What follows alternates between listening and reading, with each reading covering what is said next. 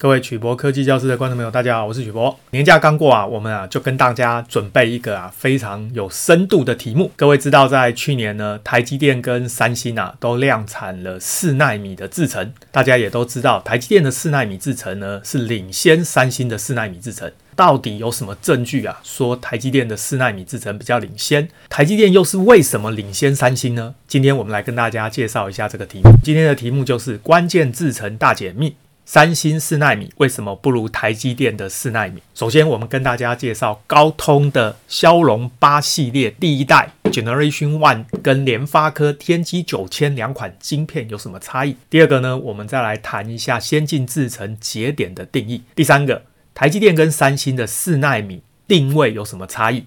第四个，究竟啊，什么是制程的演进？再来，最后就谈一下三星的四纳米制程，也就是四 LPE，哪里不如台积电的 N four 四纳米制程？今天的资料呢，是来自黄叶峰。发表在 EE Times China 的文章，题目是“三星四奈米为什么不如台积电四奈米”。首先呢，作为半导体制造尖端制程的四奈米，主要呢发生在二零二一跟二零二二年。三星的四奈米呢是比台积电的四奈米还要差，这一点要从哪里看出来呢？主要呢可以从发布还不久的高通的 Snapdragon 骁龙八系列第一代。跟联发科的天玑九千这两款手机晶片，在它们的效能方面呢，明确的去比对就会看出来了。我们看到下面这个图呢，就是 Greek Bench 五做的 CPU 测试，这个里面呢，总共测试了五只手机的处理器，其中呢，天玑九千的测测试数据在这边，它的多核是四千四百七十四分，单核有。一千两百八十七分，骁龙八的第一代晶片呢，它的多核有三千八百一十分，单核呢只有一千两百分。所以各位光从 CPU 的部分呢，就会发现天玑九千是胜过骁龙八的第一代晶片。在平台功耗的部分，很明显呐、啊，天玑九千它的多核是九点八瓦，单核是三点五瓦，而骁龙八第一代呢，多核是十一点一瓦，单核是四点二瓦。很明显啊，天玑九千在耗电量方面呢，也是表现的比骁龙八还要好，主要当然是归功在。台积电的先进制程，再来是它的能耗比，每一瓦的分数呢，天玑九千多核是四百五十七分，单核是三百六十八分，但是呢，骁龙八的第一代多核只有三百四十三分，单核只有两百八十六分。从这边就可以看出来呢，天玑九千不论是效能、功耗、能耗比表现呢，都优于骁龙八，会影响晶片的效能跟功耗。主要呢有两个部分，一个部分就是 IC 设计的能力，相同功能的晶片啊，因为你 IC 设计的功力不一样，最后呢当然得到的结果会不一样。第二个当然就是制程，同样的 IC 设计图，不同晶圆厂的制程结局也会不一样，因为呢不同的人电晶体它的效能就不一样。在这边呢我要说。我认为啊，联发科它在设计功力上呢，不太可能胜过高通。因此呢，我们今天看到这个结果，很明显，台积电它的制程呢是胜过三星。因为大家都知道，天玑九千是由台积电代工，而这个骁龙八呢，第一代是由三星来代工。就好像英特尔跟 AMD 这两间公司。事实上呢，以设计能力来说，Intel 绝对不会输给 AMD。但是啊，因为 Intel 的制程输给台积电，所以呢，最后做出来的晶片啊，结局反而让 AMD 超前 Intel。我想这个里面很明显就是因为制程造成的结果。最近啊，SemiAnalysis 引用了极客湾的测试结果，这两个晶片。分别对应的就是三星的四纳米制程，也就是高通的骁龙八第一代，还有就是台积电的四纳米制程，也就是联发科的天玑九千。为什么可以拿这两颗晶片来比呢？主要是因为这两颗晶片呢，它的 IP 方面比较相似，用的都是 Cortex 最高阶的 X2，还有 A 七一零，还有 A 五一零。这样的组合，这两款 SoC 晶片的 CPU 呢，因为结构非常相近，它表现出来的功耗效能却有显著的差异。当然啦，未必是因为制程造成的。高通跟联发科的设计能力当然也占了相当的比重。但是呢，我刚刚已经说过，我个人认为啊，联发科在设计能力方面不太。可能领先高通，但是呢，台积电的制程确实是领先三星。那我们大概看一下晶片大概的架构。首先，个 Cortex X2 三 GHz 的主要处理器。另外呢，就是有三核心的 Cortex A 七一零，这个是二点八五吉赫兹。另外有四个核心的 Cortex A 五一零是一点八吉赫兹。这个晶片不管是联发科的天玑九千跟高通的骁龙八八八，架构是非常接近。所以呢，刚刚这两颗晶片的比较结果呢，是在基本相似的一个基础上来比较的。值得一提的是啊。今年的年中呢，预计高通会有一款由台积电四纳米制程来代工的晶片，也就是骁龙八的第二代 Generation Two，这个是第一代的改款。到时候呢，我们就可以看，同样是台积电的四纳米制程。到底是联发科的设计能力好，还是高通的设计能力好？我个人认为呢，到时候比下来呢，可能啊，高通就有机会略胜一筹。这应该是很有说服力的资料，因为呢，都用相同的台积电制程。再来，我们简单介绍一下先进制程的定义。首先呢，我们以前介绍过。在二十纳米以上的制程呢，用的是金属氧化物半导体场效电晶体，就是 MOSFET。在二十纳米以下的制程呢，用的是鳍式场效电晶体，也就是 FinFET。到了三纳米以下的制程呢，用的是环绕杂极场效电晶体，这个称为 GAA FET。所谓的二十纳米、三纳米呢，基本上指的闸极长度，闸极长度是在短边这个方向。紫色的是闸极，电子呢是从原极，也就是灰色的这个地方流到荧幕里面，到后面的极极，然后利用这个闸极加电压跟不加电压来控制电子导通跟不导通，这个就是所谓的电晶体。因为闸极长度越来越小，它主要靠的是。上面加电压跟下面的电子通道的接触面积来锁住电子导通跟不导通。当闸极长度越做越小，绿色的接触面积就越来越小。为了增加接触面积，也就是让闸极的控制效果更好，就把电子通道变成立体的板状结构，这就称为鳍式场效电晶体。当闸极长度再缩小的时候，因为光是靠上面左边跟右边的接触面积还是不够，怎么办呢？就是用上下左右。环绕闸极来做控制，就称为环绕闸极场效电晶体 GAA FET。在这个地方要特别留意，现在所谓的制程节点五纳米、三纳米，指的实际上并不是闸极长度，主要是因为每一间晶圆代工厂对于先进制程都有不同的定义。接下来这个文章就提到，这个地方呢有一个条件要重申。尖端制造所谓的五纳米、四纳米、三纳米这些数字称为制程节点，也就是所谓的 node，它并不是真的指某一个物理尺寸实际的意义。也就是说，如果你真的拿一支尺去量鳍式场效电晶体，假设是五纳米制程，你不管量哪一个位置，你都不会发现真的有一个地方是五纳米的长度。比较接近五纳米，也就是电晶体最小的部分呢，基本上是这个鳍片宽度，也就是这个电子通道的宽度，但是也只是比较接近而已。并不相等，也就是说呢，四纳米制成的电晶体，事实上并没有任何一个地方的尺寸是四纳米，包括 FinFET 电晶体的闸极长度，也不是真的做到四纳米。换句话说啊，这些数字呢，只是代表了晶圆厂制程的变化而已。比较接近的是鳍片宽度，但是也不是一样。所以呢，五纳米、四纳米、三纳米，那个都是晶圆厂自己定义的，也就是呢，你可以把它当做一种商品的名称。台积电跟三星的四纳米定位。差异在哪里呢？一般来说，一个完整的制程眼镜必须依照摩尔定律的制程命名规则，也就是从零点七倍当做一个节奏来演进。严格来说呢，应该是根号零点五啦，那差不多就是零点七，也就是十四纳米制程之后，完整的制程演进应该是。十纳米，也就是十四乘以零点七，就是十纳米。所以呢，十四纳米的下一代就是十纳米。再把十纳米乘以零点七，大概是七纳米。所以十纳米的下一代就是七纳米。再把七纳米乘以零点七，大概是五纳米。所以七纳米的下一代就是五纳米。这个呢，就是因为摩尔定律规则，所以呢，一般晶圆厂的主要完整制程节点是这样定义的。依照这个规则啊，五纳米之后就是四纳米。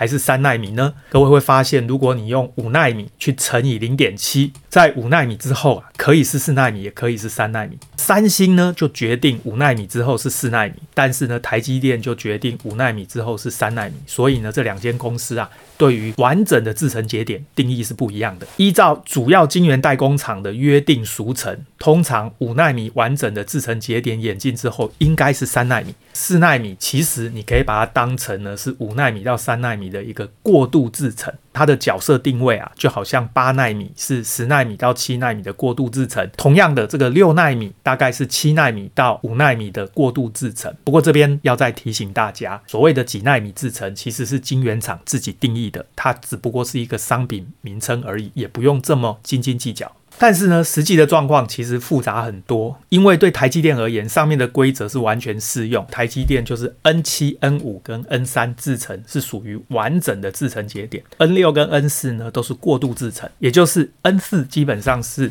N 五的小改款而已。在三奈米制程所有晶圆厂都延后的情况下呢，这个四奈米制程呢就可以填补这一段时间市场的空白。这一张图呢是三星的制程节点演进。蓝色的部分是完整制成节点，白色的部分呢是过度制成节点。刚刚说完整制成节点理论上是符合摩尔定律，必须是小零点七倍。所以从十四奈米变成小零点七，变成十奈米，再小零点七变成七奈米，再来变成四奈米，再来是三奈米。在十四奈米的完整制程下面呢，有十一奈米的过渡制程。在十奈米的完整制程下呢，有八奈米的过渡制程；在七奈米的完整制程下，有五奈米的过渡制程；在四奈米的完整制程下面呢，有四 LPP 的过渡制程。在这边，大家特别留意，三星的五纳米呢是七纳米的过渡制程，但是台积电的五纳米呢是完整制程，所以呢这一点是两家公司最大的不同。所以这篇文章就提到啊，三星的情况跟台积电略有不同。三星的路线图上呢，五纳米并不是完整的制程节点，是七纳米的过渡制程节点而已，而四纳米才是七纳米的完整制程节点，跟台积电呢并不一样。三星的四奈米 LPE 跟台积电的 N4 所代表的角色实际上是不同的。接下来就有一个有趣的问题了，到底这个完整制程节点跟过渡制程节点是怎么定义的？你是用什么标准来判断的呢？为什么三星定义的五奈米是七奈米的过渡制程，而这个四纳米才是七纳米的完整制程演进？为什么台积电定义的 N4 是过渡制程，N3 才是完整制程节点呢？比较简单的答案呢是，这是由晶圆代工厂自己决定的。因为啊，代工厂想叫它是什么，它就是什么。反正五纳米、四纳米这些数字也没有什么实际的意义啊，就看公司怎么叫。不过呢，就目前制成更新的情况来看，除了从设计规则相容与否来判断，似乎呢还有一条明确的规则可循，也就是完整的制成节点至少要很明确存在间距微缩，我们称为 pitch scaling。那什么叫做间距微缩 pitch scaling 呢？简单的可以理解成电晶体跟它上面互联的金属层，它的物理尺寸变化。譬如说，在骑士长效电晶体里面，这个电晶体的最小鳍片间距至少要缩小变化，或者是杂局的间距必须要缩小，这样呢才能够算得上是完整的制程节点演进。大家看一下呢，这一个是示意图。所谓的电晶体，也就是 FinFET，实际上呢是在积体电路的最底层，好像地下室一样。这个我们称为前段制程。在电晶体上面呢，有一层一层的金属导线堆叠起来，这个我们把它称为后段制程。这些后段制成的这个金属间距，还有前段制成的电晶体里面的鳍片间距跟杂极间距，至少要有缩小，这样呢才能够称为完整的。制成节点。当我们从上往下看这个电晶体，灰色的鳍片间距跟紫色的这个杂极跟隔壁的杂极之间的间距，至少呢要缩小，这样呢才能够称为是完整的制成节点。所以呢，从上往下看这个电晶体，就会变成下面这个图。记得绿色的这个是鳍片。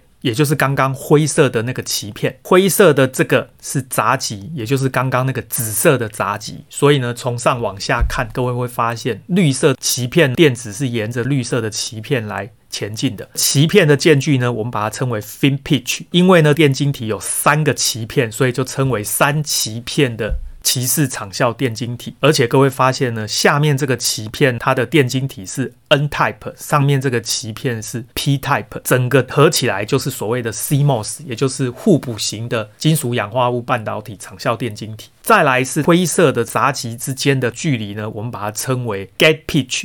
也可以称为 contact poly pitch，所以 CPP 指的是杂极的间距。刚刚还记得，在这个电晶体的上面有金属，金属层呢也有一个最小的金属间距，称为 minimum metal pitch（MMP）。也就是呢，刚刚的这三个间距呢，至少都要缩小，这样才能够称为完整的制程节点。在维基百科里啊，这个台积电的 N5 制程的最小金属间距就是 MMP 呢，大概是三十奈米。哦，所以你看哦。台积电五奈米制程的，但是它的金属间距是三十奈米，所以没有想象的小，对不对？那么它的 N 七制程呢，大概是四十奈米，所以呢，它的这一个最小金属间距呢，从 N 七到 N 五就从四十奈米缩小到三十奈米，它的缩小幅度呢，大概是七十五 percent。它的接触多晶间距，也就是杂极间距 CPP，大概从五十七奈米缩小到四十八奈米。所以呢，缩小的幅度呢，大概是零点八四，也就是八十四 percent。间距微缩，因此就可以带来这个电晶体密度的提升。那是不是可以理解成电晶体的密度提升了，就意味制成眼镜了呢？答案又不一定。事实上啊，这个三星的五 LPE 相比于七 LPP。它是存在电晶体密度的提升的，大家不要忘记，三星的五纳米是七纳米的过渡制程而已。即使是过渡制程呢，它的电晶体密度也是有提升的。根据这个 Wikichip 的资料呢，它的提升数字还不小。七 LPP 呢，可以达成的电晶体密度大概是每毫米平方。九十五百万个电晶体，它的五 LPE 呢，从原来的 HD 高密度单元变成 UHD 超高密度单元，拉高到了每毫米平方一百二十六个百万个电晶体，所以呢，这个提升的。其实幅度还蛮大的。我们来看这一张图，横轴是时间，纵轴是电晶体的密度。各位会发现呢，蓝色的部分是 Intel 的制程，Intel 十纳米制程呢，它的电晶体密度大概是一百。到了 Intel 的七纳米制程呢，它的电晶体密度拉高到两百三十七哦。所以各位发现，Intel 其实对几纳米制程的定义是非常严格的。三星呢，它的七纳米制程电晶体密度大概是九十五，到六纳米大概是一百一十二，到了五纳米大概是。一百二十六，台积电的七奈米制程呢，大概是九十一；六奈米制程大概是一百零八；到了五奈米制程呢，大概是一百七十一。这边各位就会发现，Intel 的七奈米实际上是超越台积电的五奈米的电晶体密度。这就是为什么 Intel 后来把七奈米制程改叫 Intel Four，因为跟台积电相比，Intel 的七奈米制程已经相当于是台积电的四奈米制程，所以呢，改名叫 Intel Four。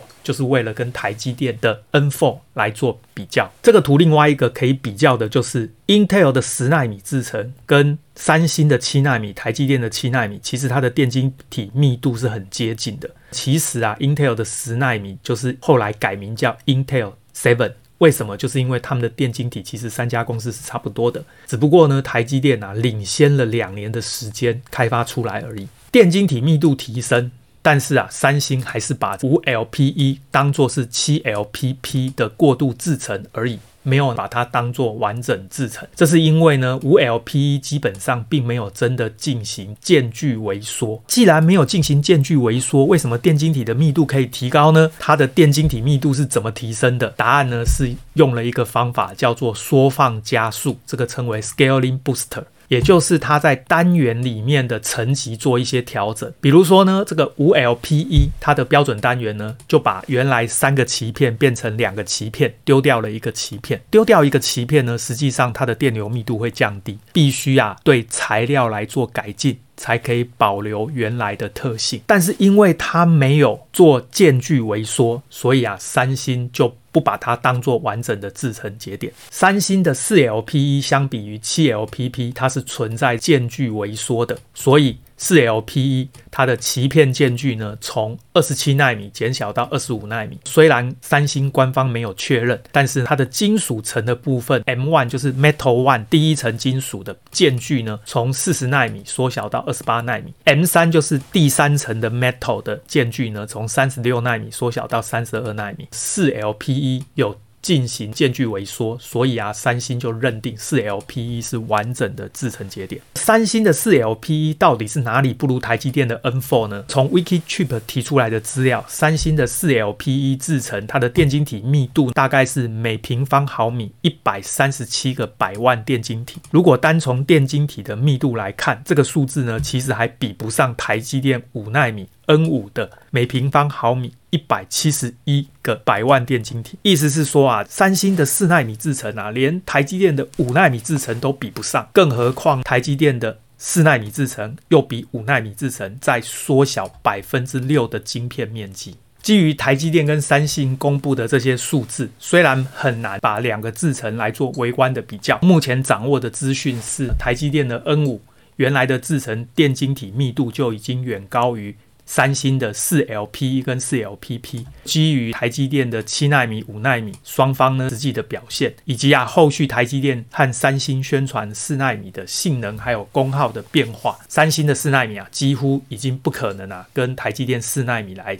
竞争了。如先前的预期，三星的三纳米 GAA 电晶体呢在结构上有大幅的变动，但是呢作者认为啊从三星目前公开的资料，这个节点不确定性很大。三星或许很难呐、在三纳米的时代赶上台积电，这也就是我之前有讲过的。三星呢，贸然的在三纳米使用环绕杂极 GAA 的电晶体，其实风险很高，最大的风险还是在良率。三星真正的机会应该是二零二五年两纳米节点上面的竞争，到时候三星已经发展到第三代的 GAA 电晶体了，所以三星在 GAA 电晶体呢累积丰富的经验，台积电跟 Intel 这两个竞争对手呢是没有这样的经验，所以各位会发现这篇文章的作者他的说法呢跟我之前讲的不谋而合，半导体制成。演进到今天，已经很难用厂商给的制程名字来判断它的先进程度。连 Intel 去年啊都已经改名字了，就是为了要跟台积电、三星来做比较。在尖端制程的开发越来越困难的状况下，每一家公司呢，它的制程路线。也不同，在迈入环绕闸极 GAA 的时代之后啊，这种差异可能会更大。最后，我们做一个简单的结论啊，从刚刚的文章，各位发现呢，台积电的五纳米制程啊，实际上在电晶体密度上就已经大胜了三星的四纳米制程，所以台积电的四纳米制程呢，又比五纳米制程更先进。因此呢，作者认为啊，台积电的四纳米制程领先三星，这个是非常明确、没有疑问的。第二个重点呢，就是三星呢。在三纳米制程用 GAA 这个电晶体，其实啊，它的不确定性非常的高，主要还是因为 GAA 制程呢，它的良率很难做高，所以啊，三星要在三纳米的时候呢，赶上台积电，基本上是不可能的。但是到了两纳米，因为所有的晶圆代工厂。都必须使用环绕闸极 GAA 的结构。这个时候啊，三星做这个环绕闸极 GAA 啊，领先台积电跟三星一年到两年的时间。到了两纳米制程，当所有的人都要用环绕闸极 GAA 的时候，三星已经开发到第三代的。这个是三星比较有可能会追上台积电跟 Intel 的关键。我们今天的节目就到这边。各位啊，关于台积电、三星跟 Intel 的先进制程有任何问题，欢迎大家发表在影片。片的下方，我们再来讨论。谢谢大家，晚安，拜拜。